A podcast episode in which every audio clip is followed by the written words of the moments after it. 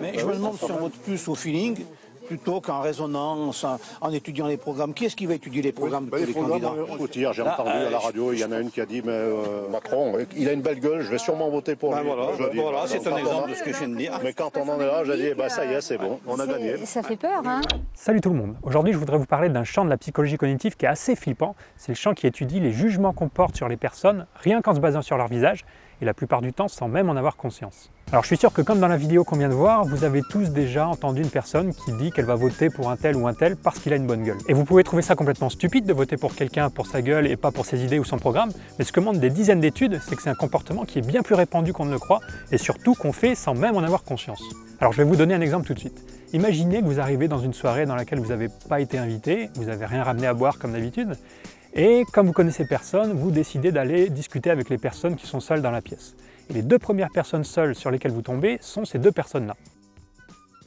La question que je vous pose, c'est avec laquelle de ces deux personnes allez-vous discuter en premier? Si vous êtes en soirée pour vous amuser et pas pour déprimer, c'est probable que vous alliez discuter avec la personne de gauche. Et quand on fait cette expérience dans des conditions contrôlées en laboratoire, sur plein de gens différents, effectivement, la majorité des gens répondent qu'elles préfèrent aller discuter avec la personne de gauche. Et quand on leur demande pourquoi, ils répondent qu'elle a l'air plus extravertie, plus prête à faire la fête. Donc ce que montre cette expérience, c'est que rien qu'en se basant sur le visage de ces deux personnes, les gens tirent des conclusions sur leur trait de personnalité, en l'occurrence, est-ce qu'elles sont extraverties ou non? Et le plus incroyable, c'est que ces impressions se forment très rapidement. Et quand je dis très rapidement, c'est vraiment très rapidement. On a montré qu'en 100 millisecondes seulement, les gens se formaient déjà une impression sur quelqu'un. Et 100 millisecondes, c'est vraiment rien du tout, hein, c'est cette durée-là. Je vous la remets parce que c'était très rapide. Concentrez-vous sur mon visage. Et 100 millisecondes, c'est vraiment rien du tout, hein, c'est cette durée-là.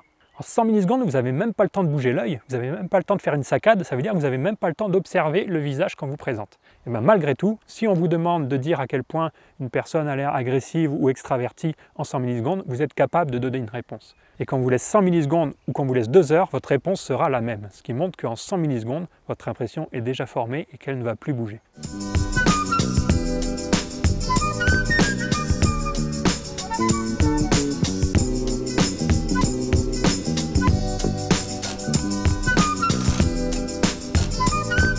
Si ça s'arrêtait là, à la limite, ce serait pas très grave. hein. Ce serait juste une curiosité humaine de plus dans la longue liste des curiosités humaines. Si vous ne tenez pas une telle liste, je vous conseille d'en faire une, c'est assez rigolo. Et le problème, c'est que ça s'arrête pas là. Ces impressions qu'on forme très rapidement sur les gens, ces jugements qu'on fait très rapidement sur les gens, ils ont des conséquences sur nos décisions dans la vie de tous les jours. Alors, élection oblige, je vais vous parler des décisions dans le domaine politique. Refaisons une petite expérience. Imaginons que je vous présente les photos de deux politiciens que vous ne connaissez pas, mais qui sont des vrais politiciens en campagne pour une élection. Imaginons par exemple, je vous présente la photo de deux politiciens en campagne pour l'élection présidentielle en Pologne. Vous les avez jamais vus. Et puis ensuite, je vous demande de me dire à quel point chacun des deux visages a l'air compétent. Je vous pose juste cette question, sans plus de précision, à quel point chacun des deux visages a l'air compétent.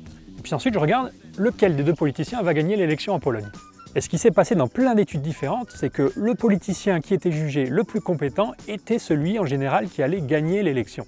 C'est-à-dire qu'on était capable de prédire à partir d'un jugement de compétence subjectif fait sur un visage qui allait gagner l'élection présidentielle dans un pays. Et on a montré que ce n'était pas qu'une corrélation. hein. Déjà, on a répété l'expérience plein de fois sur plein d'élections différentes et on avait à chaque fois le même résultat.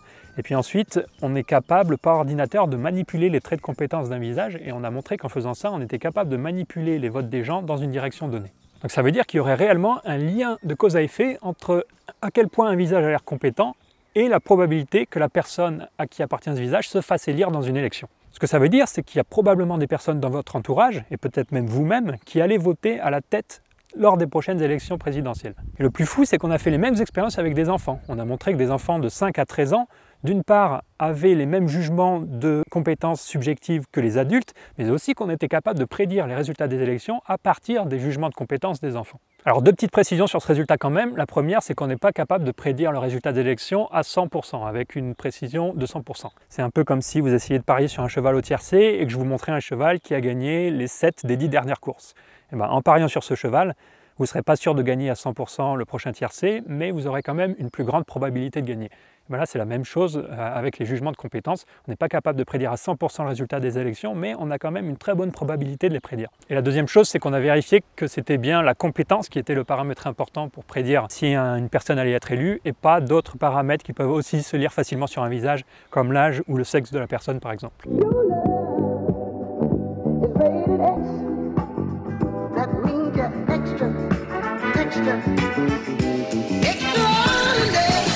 On récapitule. On a vu premièrement qu'on émettait des jugements sur les traits de personnalité des gens rien qu'en se basant sur leur visage. Deuxièmement, que ces jugements qu'on émet sont très rapides, quelques dizaines de millisecondes seulement. Et troisièmement, on a vu que ces jugements, dans le cas de la compétence en particulier, nous permettaient de prédire les résultats des élections. Alors ces résultats, ils sont assez robustes, ils ont été répliqués plusieurs fois, donc on peut en être assez certain. Les résultats que je vais vous présenter maintenant sont un peu moins certains parce qu'ils concernent de la recherche en cours, mais ils sont tout aussi intéressants. Alors la première question qui est intéressante de se poser, c'est est-ce qu'on peut savoir quels éléments d'un visage font qu'on va trouver ce visage plus compétent qu'un autre? Bah, La réponse est oui. Pour faire ça, ce qu'il suffit de faire entre guillemets, c'est de générer par ordinateur des dizaines et des dizaines de visages dont on contrôle exactement chacune des caractéristiques. Donc par exemple, on va contrôler la distance entre les yeux, la taille des oreilles, est-ce que la mâchoire est carrée ou pas, etc. Et puis ensuite, on va soumettre tous ces visages générés aléatoirement à des personnes en leur demandant de décider à quel point chacun des visages a l'air compétent. Et donc au bout d'un moment, quand on a assez de données, on est capable d'associer certaines caractéristiques morphologiques à un jugement de compétence. Et ce qu'on a montré, c'est que les visages qui apparaissaient les plus compétents, c'est les visages qui avaient une forme allongée, qui avaient une mâchoire un peu carrée, qui avaient les os des pommettes assez remontés et qui avaient une faible distance entre les sourcils et les yeux. Voilà par exemple un exemple de visage que les gens trouvent extrêmement compétent. Alors une deuxième question intéressante, c'est est-ce que ces jugements sont fiables? Est-ce qu'ils correspondent à une réalité? Par exemple, quand on juge en 100 millisecondes qu'un visage a l'air compétent, est-ce que la personne à qui appartient ce visage est réellement compétente ou est-ce qu'on se plante une fois sur deux? Les chercheurs ne sont pas vraiment certains, mais il est probable que la réponse soit non, que la fiabilité de nos jugements n'est pas très bonne. J'ai pas le temps de m'étendre sur le sujet, mais pour ceux que ça intéresse, je mets un lien vers un billet de blog dans la description où je parle un peu plus de ce problème. Et ce résultat soulève une autre question intéressante. Si ces jugements ne sont pas fiables, pourquoi on les fait quand même? Parce qu'on pourrait bien penser que dans une perspective évolutionnaire, par exemple, ça ait un intérêt de catégoriser certaines personnes comme agressives à partir de leur visage si elles sont réellement agressives. Ça permettrait par exemple de moins les fréquenter ou de ne pas s'en approcher. Mais si ces jugements ne sont pas fiables, alors à quoi ça sert? Bah Là encore, on n'en sait rien. Tout ce qu'on a, ce sont des hypothèses. On a par exemple certains chercheurs qui pensent que les humains seraient assez bons pour euh, émettre des jugements sur les traits de personnalité des gens, mais qu'il leur faudrait plus d'informations que juste les traits du visage. Il leur faudrait par exemple le contexte, euh, l'apparence générale, le langage corporel, etc. Et en se basant juste sur les traits du visage, on émettrait des jugements qui sont erronés. Autre question qui nous intéresse tous, c'est est-ce que tout le monde est influencé de la même manière par les visages? Là, la réponse semble assez claire et c'est non. Les chercheurs ont montré que dans le cas des décisions politiques, c'était les personnes qui s'y connaissaient le moins en politique et qui regardaient le plus la télé qui étaient le plus susceptibles d'être influencées par les traits du visage. C'est-à-dire que plus vous vous y connaissez en politique et moins vous regardez la télé, moins on sera capable de prédire les résultats d'une élection rien qu'en se basant sur votre jugement de compétence. Alors pour vous qui regardez cette vidéo, c'est assez rassurant parce que si vous regardez une vidéo qui parle de politique sur le web, bah, il y a de fortes chances que vous soyez dans la catégorie des gens qui s'y connaissent assez en politique et qui regardent peu la télé. Mais le problème, c'est que je suis sûr que vous connaissez tous dans votre entourage des gens qui s'y connaissent pas en politique et qui regardent tout le temps la télé. Rappelons que le temps moyen passé devant la télé en France, c'est 3 heures par jour. Donc ça veut probablement dire que vous avez, vous, dans votre entourage, là, des gens qui vont, dans les prochains jours, aller voter au présidentiel, pas sur le programme ou les idées des candidats, mais en se basant rien que sur leur tête.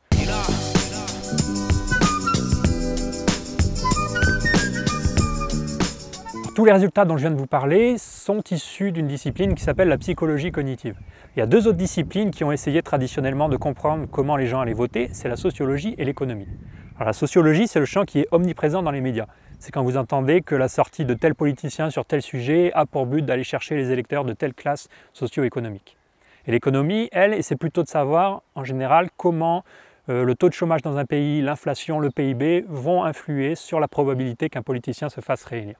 Alors j'ai pas le temps de vous parler de ces deux disciplines dans le détail, euh, je voudrais juste insister sur deux choses. La première, c'est qu'on a vraiment besoin de ces trois disciplines pour comprendre comment les gens votent, économie, sociologie et sciences cognitives, et que si on entend beaucoup parler de sociologie et d'économie dans les médias, on entend très peu parler de sciences cognitives, et c'est bien dommage parce que jusqu'à preuve du contraire, les gens votent encore avec leur tête. La deuxième chose que je voulais dire, c'est que même en économie, il y a des études qui montrent que le hasard pourrait jouer un rôle beaucoup plus important qu'on ne le pense. On a par exemple des études qui ont montré que le paramètre le plus important pour prédire si un politicien allait se faire réélire ou pas, c'est pas l'état de l'économie de son pays, c'est l'état de l'économie mondiale. J'insiste sur le mondial, ça veut dire qu'un paramètre qui est complètement hors du contrôle d'un politicien, l'état de l'économie mondiale, est le paramètre le plus important pour prédire s'il va être réélu ou pas. Donc même en économie, on apprend que le hasard ou la chance pourrait jouer un rôle beaucoup plus important qu'on ne le croyait dans la probabilité qu'un politicien se fasse réélire. J'en arrive maintenant à ma conclusion. On a vu premièrement qu'on émettait des jugements sur les gens rien qu'en se basant sur leur tête. Deuxièmement, qu'on utilisait ces jugements pour voter, alors même qu'ils ont l'air de correspondre à rien de réel. Et troisièmement, que ce sont les gens qui regardent le plus la télé et qui s'y connaissent le moins en politique qui sont les plus touchés. Alors les conséquences de tout ça, comme vous pouvez l'imaginer, elles sont assez graves. Ça veut dire par exemple qu'on est capable de manipuler les votes ou les intentions de vote en manipulant la photo des candidats. Par exemple, les médias peuvent manipuler les intentions de vote rien qu'en présentant une photo plus ou moins flatteuse d'un candidat. Et dans certains pays, on a même la tête du candidat sur le bulletin de vote. Et dans ces pays-là, c'est probable que les votes soient encore plus influencés que dans les autres pays. Mais c'est pas ça encore le plus grave selon moi. Je vous ai parlé des décisions politiques à cause de l'actualité, mais on a aussi d'autres études qui montrent que les impressions conformes sur les visages des gens ont des conséquences dans d'autres domaines, comme par exemple le domaine judiciaire.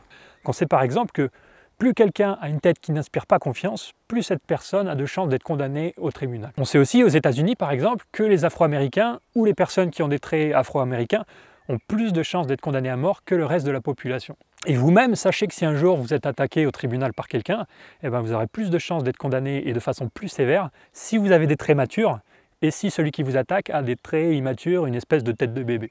Vous comprenez maintenant pourquoi je disais en introduction que c'est un champ de recherche assez flippant. Passionnant, mais vraiment flippant.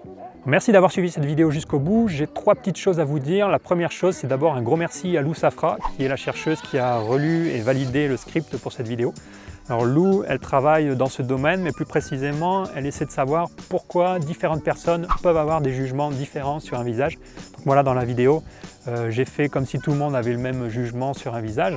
Donc c'est vrai, quand on fait des moyennes, hein, en moyenne les gens ont le même jugement, mais quand on regarde dans le détail, ce n'est pas toujours le cas. Et donc Lou, elle essaie d'expliquer euh, pourquoi, pourquoi est-ce que différentes personnes ont des jugements différents. Je vous mets un lien dans la description vers un article de Lou si ce sujet vous intéresse. Deuxième chose, euh, j'avais plein d'autres choses encore à vous parler dans cette vidéo, mais je voulais pas qu'elle soit trop longue, elle est déjà assez longue comme ça. Donc ce que j'ai fait, c'est que j'ai publié un billet de blog sur lequel j'approfondis certains des points que j'ai évoqués ou que j'ai pas du tout eu le temps d'évoquer dans la vidéo. Je vous mets le lien du billet de blog dans la description. Puis toujours dans la description, vous pouvez trouver un paquet de références. Encore merci d'avoir regardé cette vidéo et à la prochaine.